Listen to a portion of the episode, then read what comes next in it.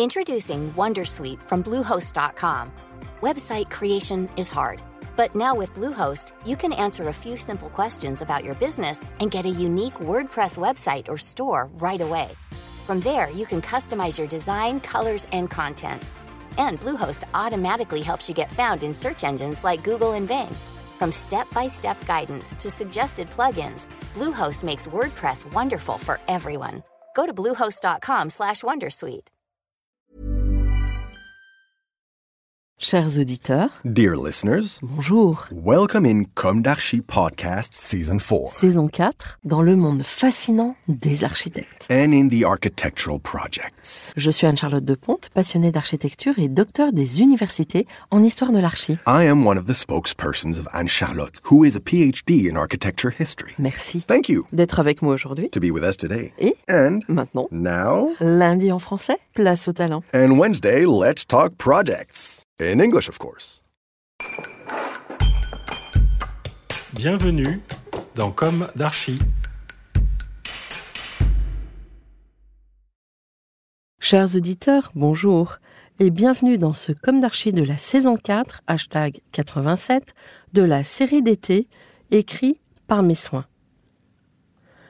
Pour finir en beauté, poursuivons en Normandie et arrêtons-nous au château de Balleroy. Magique, car quasi entièrement préservé. Restez là, comme en suspens, au milieu des turpitudes de l'histoire. Prions pour que cela dure. L'architecte François Mansart, rappelez-vous celui du château de Maison, François Mansart donc, réalise de 1626 à 1636 la construction du château de Balleroy pour le comte de Monsieur de Choisy. Cette édification précède de peu celle du château de Maison, dont le début de la construction daterait, elle, de 1634. Ici, pas de traces d'anciennes constructions, pas de donjon primitif, ni de forteresse féodale. Héritier par son père d'un commerce de vin du temps de la cour d'Henri IV, et lui-même négociant en vin à la cour du roi, Jean de Choisy, qui deviendra secrétaire des finances, reçoit le domaine de Balleroy en héritage au début du XVIIe siècle, domaine situé entre Bayeux et Saint-Lô. Il décide d'y bâtir un château dont il confie la réalisation des plans au jeune architecte qu'est alors François Mansart. Jean de Choisy ne se contente pas de construire une splendide demeure. Conforté par les talents de Mansart, il veut attirer aussi, et près de lui, une population plus nombreuse. Ainsi, le plan du bourg est tracé, avec des rues vastes, alignées, laissant apercevoir de tous les côtés l'agrément et la diversité des paysages. En outre, l'homme à l'écoute des besoins des populations leur propose des remèdes à leurs souffrances. Il œuvre à augmenter leur bien-être physique et moral. Parti à Londres en quête de méthodes d'amélioration de l'exploitation des ressources ferrugineuses, il rapporte la pomme de terre, dont il nourrit durant l'hiver 1652 une partie des pauvres de sa bourgade. Les Irlandais la cultivaient depuis longtemps. Alors pourquoi pas les Français? Visionnaire, il comprend aussi, et très vite, l'intérêt pour la région de développer et de perfectionner la culture des pommes. Ne lui doit-on pas, pour beaucoup, ce caractère de la Normandie? Le château, lui, est l'une des toutes premières œuvres de l'architecte François Mansart, une synthèse entre les traditions françaises, avec un logis central encadré de pavillons, et des règles de proportion inspirées de la Renaissance italienne. Son fameux escalier, dont les volets droites sont supportés par des arches, s'appuie sur les murs périphériques et contribue fortement à la renommée de l'édifice. Il est représenté dans tous les ouvrages scientifiques consacrés au sujet et à l'époque. Nous allons y revenir. Pendant que nous abordons l'intérieur, soulignons au passage que l'un des salons de Balleroy est en partie décoré par Mignard, puisque ce dernier peint le plafond du grand salon en 1670. Mais revenons à l'extérieur. Dans la volonté de l'intégrer au village, une grande terrasse est construite devant le château, permettant ainsi d'admirer la perspective depuis la rue principale. Limité de chaque côté par un bâtiment de commun à un étage, la cour d'entrée, décorée de deux parterres à broderie, est fermée par une grille en fer forgé, en arrière d'un fossé. La longue avenue conduit au château. L'on y devine peu à peu les jardins à la française, composés de ces parterres en broderie de buis, élaborés par le nôtre. Le bâtiment principal comporte au centre un pavillon à trois étages carrés. Il est surmonté d'un comble à lucarne, d'une plateforme et d'un campanile à beffroi. Ce pavillon est flanqué de deux ailes identiques à deux étages carrés et un comble à lucarne. L'ensemble est entouré de douves.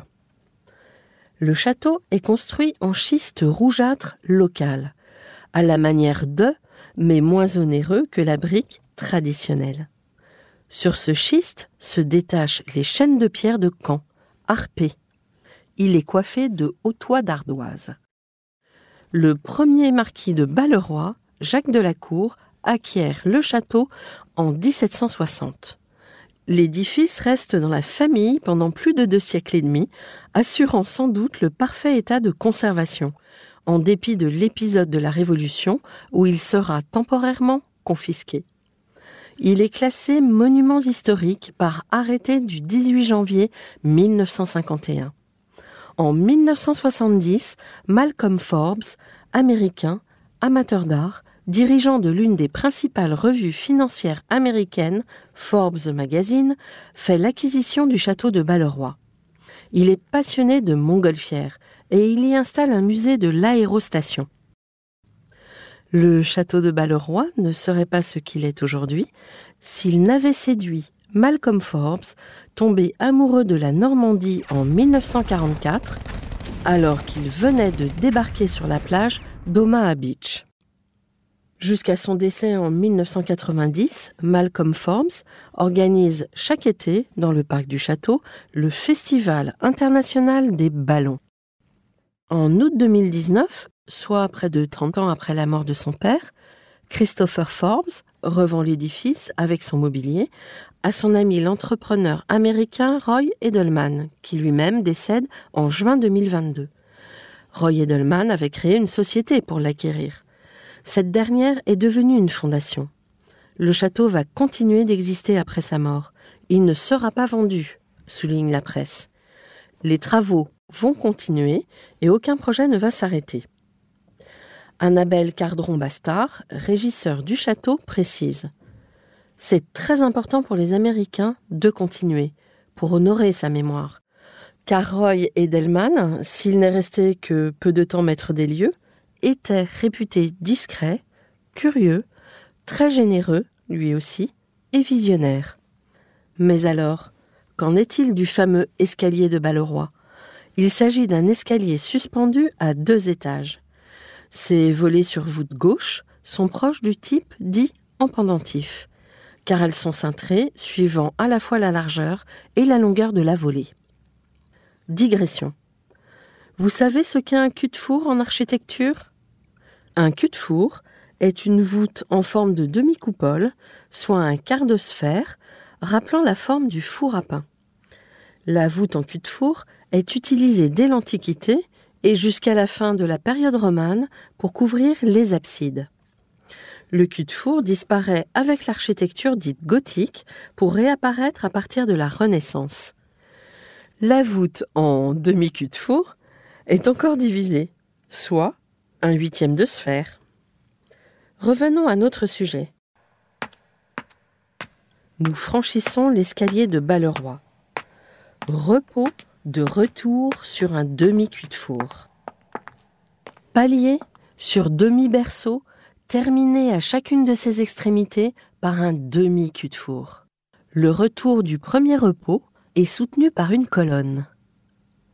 Les architectes Alan Braham et Peter Smith, dans leur ouvrage François Mansart, paru en 1973 à Londres, ont pensé que cette colonne était un repentir de François Mansart qui aurait observé des déformations en cours de travaux. Cependant, l'historien Jean-Marie Pérouse de Monclos nous dit dans L'architecture à la française paru aux éditions Picard en 2001, je cite, Il y a sous tous les autres retours suspendus un carreau de pierre tout à fait semblable à la baque de la colonne. On a donc plutôt l'impression que Mansart prévoyait, au moment de la coupe des pierres, que l'escalier serait porté et qu'il ne s'est convaincu de le suspendre qu'en cours de travaux. À moins que, dernière hypothèse qui, pour nous, est la bonne, Mansart ait voulu marquer par un faux repentir l'audace du parti adopté. La première colonne ne serait là que pour rendre manifeste l'absence des suivantes. Fin de citation. L'architecture de Balleroy, comme le souligne encore Jean-Marie Pérouse de Monclos, porte quelques marques du génie naissant que sera François Mansart. Je cite Comme dans les meilleurs ouvrages de Mansart, les masses pyramides. Les toits sont écrétés et sommés de lanternons. Comme l'Escaut et de l'Orme, Mansart pratique la rhétorique de l'ellipse et de la litote. La cour est bordée de terrasses qui rappellent au sol les ailes des vieux châteaux. Mansart fait de l'épate, comme un maçon du Moyen Âge, amateur de clés pendantes. Mais il le fait en utilisant toutes les ressources de la stéréotomie moderne. Fin de citation.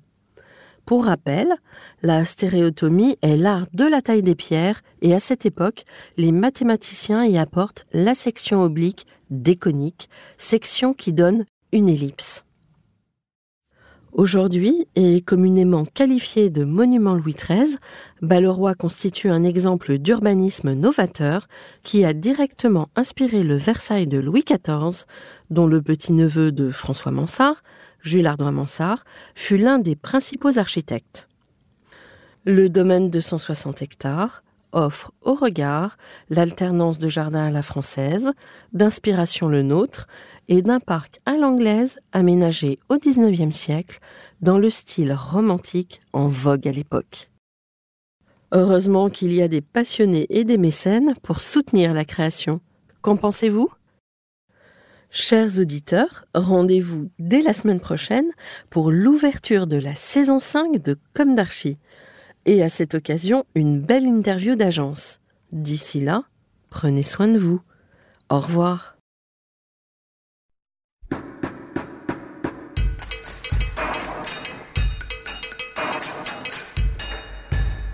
Chers auditeurs, merci pour votre écoute. Merci à Julien Rebourg, réalisateur, qui nous accompagne sur la partie son. N'oubliez pas de retrouver nos sujets en avant-première sur Instagram à l'adresse at comme podcast. Si vous aimez ce podcast, favorisez sa diffusion en lui donnant 5 étoiles sur Apple Podcast, plus un petit commentaire, ou sur votre plateforme de podcast favorite. Et surtout, abonnez-vous pour écouter tous nos épisodes gratuitement. À bientôt, et d'ici là, Prenez soin de vous.